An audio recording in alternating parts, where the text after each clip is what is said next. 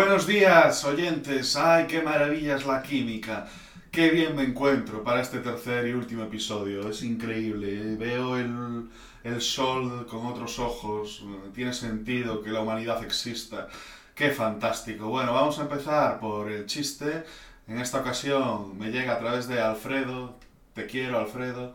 Y bueno, el que lo considere muy malo o directamente no lo entienda, probablemente esté acertado y sea un ser humano decente. Y el que se ría, haceoslo mirar. ¡Hey, colega!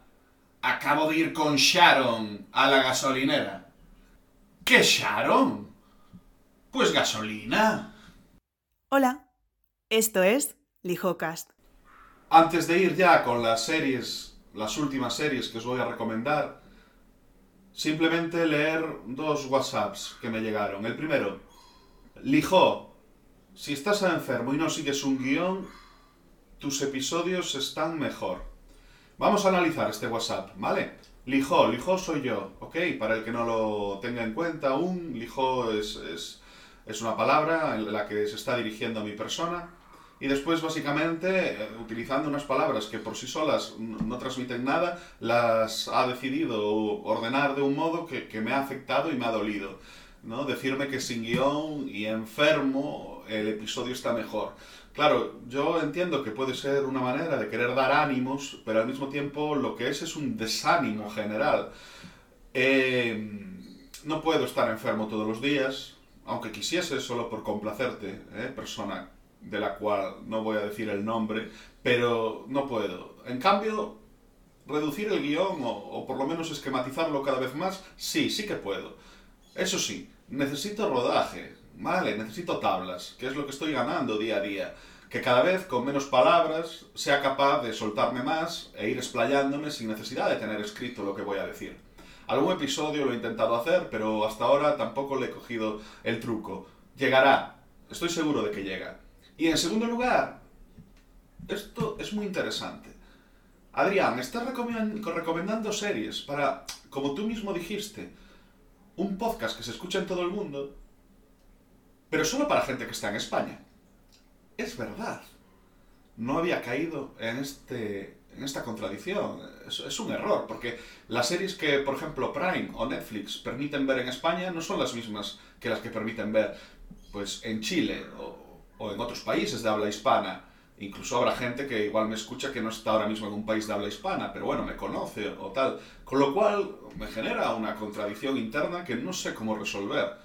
¿Dejo de recomendar series o dejo de recomendarlas según las plataformas o cómo hago? Bueno, como ahora ya estamos en el tercer y último, digamos, episodio, con, con el tema de las series da un poco igual, pero con las películas, ¿qué hago con las películas? Yo creo que me voy a centrar simplemente en recomendar películas y decir, en España están en esta plataforma. En vez de buscar un orden donde sea la categoría, eh, la plataforma en la que está, un poco la directriz, me voy a centrar más en, en, en, lo que es la película y después, oye, si además la puedes encontrar, perfecto, y si no, pues te la apuntas y ya más adelante, vale, pues la, la ves. Hay que ser un auténtico desgraciado, como soy yo, para dedicar ayer medio minuto a decir que iba a recomendar una serie de Apple TV Plus, hacer bromas con el Plus, reflexiones con el Plus y después saltarme automáticamente al siguiente punto y a la siguiente serie sin decir cuál era. A ver, lo siento, ¿vale? Estaba justificado. La fiebre te justifica absolutamente todo. Pero, pero, voy a empezar por esa serie. En Apple TV Plus podéis ver The Morning Show. Para mí es una serie muy relevante porque trata cómo funcionan los medios de comunicación desde diferentes perspectivas, desde los directivos de una cadena que se enfrentan al cambio brutal que, supone la actual, actualmente Internet, a los mismos presentadores, a, a, la, todo el equipo que forma parte de, de, de la producción de, de, un, de un programa de televisión y además tratando escándalos reales, pero, pero, en concreto en la primera temporada, el Me Too, siendo, y esto no es un spoiler, ¿eh? esto se sabe en los primeros minutos del primer episodio, siendo uno de los protagonistas, digamos, acusado de, de ser responsable pues, de un caso de, de Me Too. ¿Sabéis lo que es el Me Too, no? Bueno, pues el Me Too se ha llevado por delante a muchísimos profesionales, barra sinvergüenzas, pero a mucha gente que, bueno, se dedicaba a esto y, la reflexión que hace Morning Show, donde te da muchísima libertad como espectador a ir, digamos, juzgando en cada momento lo que está sucediendo, es brutal. Y encima es que el protagonista, digamos, de esta acusación no es otro que nuestro querido, fantástico actor protagonista de The Office, Steve Carrell, Michael Scott, viéndole un papel no dramático, sino lo siguiente. Y ya sin entrar en detalles, después hay una segunda temporada que también tengo que recomendar. The Morning Show, muy infravalorada, sobre todo no infravalorada per se, sino porque la gente pues no ve series en Apple TV Plus, lo cual también tiene cierta lógica, ¿no?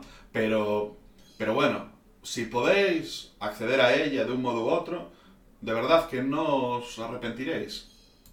En Netflix solo voy a mencionar una serie muy rápido. House of Cards. ¿La conocéis? O bien porque la habéis visto, o bien porque escuchasteis hablar bien de ella en un inicio, o por el escándalo de Kevin Space. Con lo cual, ahí la tenéis. Sigue ahí. La sexta temporada de las seis que tiene es basura. Es basura con mayúsculas, ¿vale? No la veáis, no, no, no le hagáis eso a vuestro cuerpo, a vuestra retina, a vuestro cerebro, pero las cinco anteriores están muy bien, con lo cual se toca de todo, todos los palos todo lo que tiene que ver con todo, ¿vale? Teniendo en cuenta que trata sobre el gobierno que durante una gran parte de la historia ha sido el más importante del mundo, dando por sentado que ya no lo es, ¿no? Y que es China, pues es muy interesante de ver. Y nos vamos ya a Disney. No, no voy a dar la coletilla de Disney. Estoy cansado de decir esa palabra. Disney y un simbolito que sirve para sumar. Y aquí tenéis una serie llamada American Crime History. O American Crime Story. No me acuerdo si es Story. Es Story, ¿verdad? La History es la de American History X. Efectivamente, American Crime Story de Ryan Murphy, que tiene tres temporadas.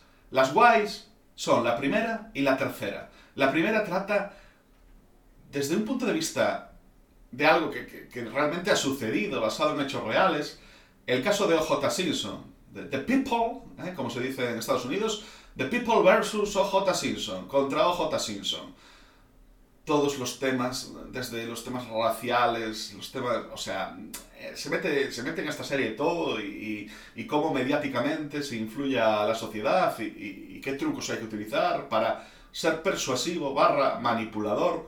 Está muy bien. Y la tercera va sobre el caso Lewinsky. ¿vale?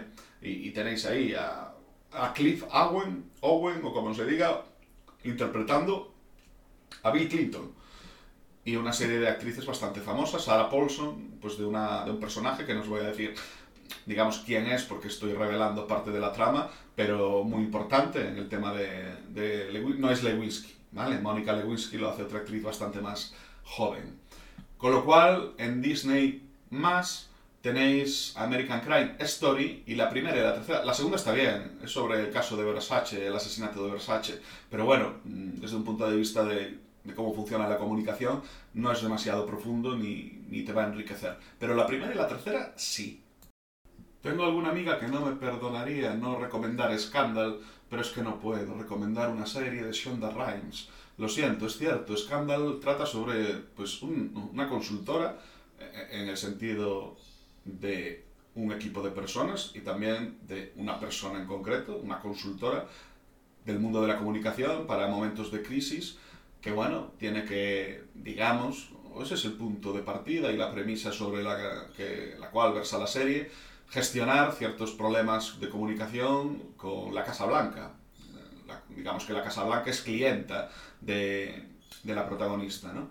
El problema de esta serie es el mismo problema que cualquier serie que, que sea de, de Shonda Rhimes. Empieza muy bien, sigue con cierto interés a ver a dónde va a parar, y se vuelve auténticamente infumable. Entonces, claro, sí, sí, la primera, quizá parte de la segunda temporada, yo la tuve que dejar de ver. Y mira que yo veo mucha basura. Vale, yo soy una persona que tiene Flix Olé y se está viendo películas españolas de los años 60, 70, 80, 90 y no las buenas. No, no. Así que, no sé, quizás sea un odio personal desde que Anatomía de Grey pues llegó a, también a la tercera cuarta temporada, o quiero decir, con, contra Shonda Rhimes. ¿eh? No es un tema racista, por favor, no es un tema en absoluto de que considere que no se puedan hacer telenovelas. Claro que se pueden hacer telenovelas y telenovelas buenas. ¿vale? Yo creo que la serie está también de cómo defender a un asesino, partía también de una premisa muy interesante, pero es que el protagonista de una historia debe ser la historia, no debe ser hacer giros de guion, mantener a la gente sorprendida porque sí. O sea, a veces se olvida de que el protagonista de la historia es la historia y te acaba contando, pues, historias, ¿vale? Cuyo objetivo no es la narración, sino a ver cómo consigo que en cada episodio la gente diga, ah, tengo que ver otro más. A ver cómo activo más dopamina en el cerebro de mi audiencia. Son mis ratitas. Son mis ratitas eh, de laboratorio y necesito que estén ahí a tope, pidiendo más episodios y más temporadas. 20 temporadas de Anatomía de Grey son suficientes para conocer toda su anatomía, Shonda. ¿Vale? The Paper, cuyo título original es Novine, con V, que trata sobre un medio de comunicación en Croacia en los momentos más importantes de la historia de Croacia. Es una maravilla, actualmente no está en ninguna plataforma, ¿vale? Pero, joder, yo creo que, muy poca gente la conoce y creo que aporta, aporta bastante. The Paper es una serie del año 2016 y son tres temporadas. Oye, Adrián, ¿y alguna serie española? Pues probablemente haya alguna buena serie española no sigo mucho lo que es la producción española. Yo creo que quizá periodistas. bueno, mira, en Flick Solé a mí me aparecen periodistas. Flick Solé, ¿eh? ¿Quién le ha hecho tanta, tanta promoción a una plataforma como Flick Solé que no, que no haya sido yo? Es la plataforma cuyos dueños, entre otros, está Enrique Cerezo del Atlético de Madrid y bueno, pues ahí tenéis mucha producción española. Yo estoy ahora con una de Pajares y Esteso, con una película, la estoy viendo como si fuese una serie, ¿vale? Mi, mi digamos, capacidad son cinco minutos seguidos. Y bueno, oye, hay, hay cosas muy interesantes y que explican muchas cuestiones de este país. Pero bueno, periodistas de los años 90 tuvo muchísimo éxito. Yo no lo viví en su día, ¿no? Llevo al, al estrellato a, pues desde José Coronado, Alicia Borrachero, ¿no? a Alex Angulo, eso sí que me suena de estos actores que salieron de periodistas. Y no sé si la serie pues trataba muy bien esos temas o se centraba más, como Shonda Rhimes, en hablar de amores y desamores que a nadie le importan, bueno sí, a los espectadores, pero fuera de los espectadores a nadie le importa, fuera de los espectadores estoy yo. O si de verdad, pues oye, trataban el tema del periodismo con, como protagonista de la serie, lo cual estaría muy bien teniendo en cuenta el título. Bueno, el título era periodistas, es, verdad, no era periodismo. Pero bueno, pero bueno, se parecen, se parecen un poquito. Y ya para terminar, también en lo que viene a ser Disney, tenemos la serie Do Dopsic, o sea, Dopesic, que trata sobre... Todos habréis escuchado, ¿no? El caso de de Purdue Pharma, y si no, pues trata el tema de los opiáceos en Estados Unidos, de cómo llegaron para generar una crisis sin precedentes en el tema drogas, y a día de hoy eh, aún no saben cómo salir porque cada vez que aportan una solución es peor que, que la enfermedad en sí misma. Entonces, Dopsic, la tenéis en Disney, es, es un caso real, y si bien se ve en, en un sentido un poco como, como el público recibe determinadas cuestiones cuando vienen avaladas por, por farmacéuticas o por la FDA, ¿no? que viene a ser el Estado en Estados Unidos, eh, la representación del Estado, la figura del Estado que dice esto, esto está bien para vender porque es seguro para, para la gente. Pero es que además de eso trata un poco en algunos momentos al equipo de ventas de las farmacéuticas, cómo funcionan, cuáles son los trucos para, para vender, cuáles son las trampas, cómo mentir sin mentir, cómo conseguir pues que algo que en principio puede sonar mal a la hora de, contarlo, solo por el contexto que le das, solo por cómo, cómo, al final utilizas un gráfico, una variable en concreto con otra variable, pues la sensación puede ser totalmente opuesta, ¿no? Y los seres humanos estamos muy desnudos ante estos ataques. Yo me voy a preocupar en este podcast de daros armas, ¿vale? Me voy a encargar de daros un escudo muy grande contra la peligrosidad mayor que hay en el planeta que es la manipulación que constantemente realizan sobre el individuo. Me voy a poner una capa de superhéroe con una L gigante y voy a dedicarme de vez en cuando a hablar de este tema. ¿Dónde se acaba la persuasión? ¿Dónde empieza la manipulación? ¿Y cómo nos podemos defender? ¿Cómo podemos identificar y entender dónde están todos los trucos, herramientas, técnicas y trampas que utilizan contra nosotros? Así soy, un ser de luz. Muchas gracias y hasta mañana. Hasta aquí el episodio de Lijocast.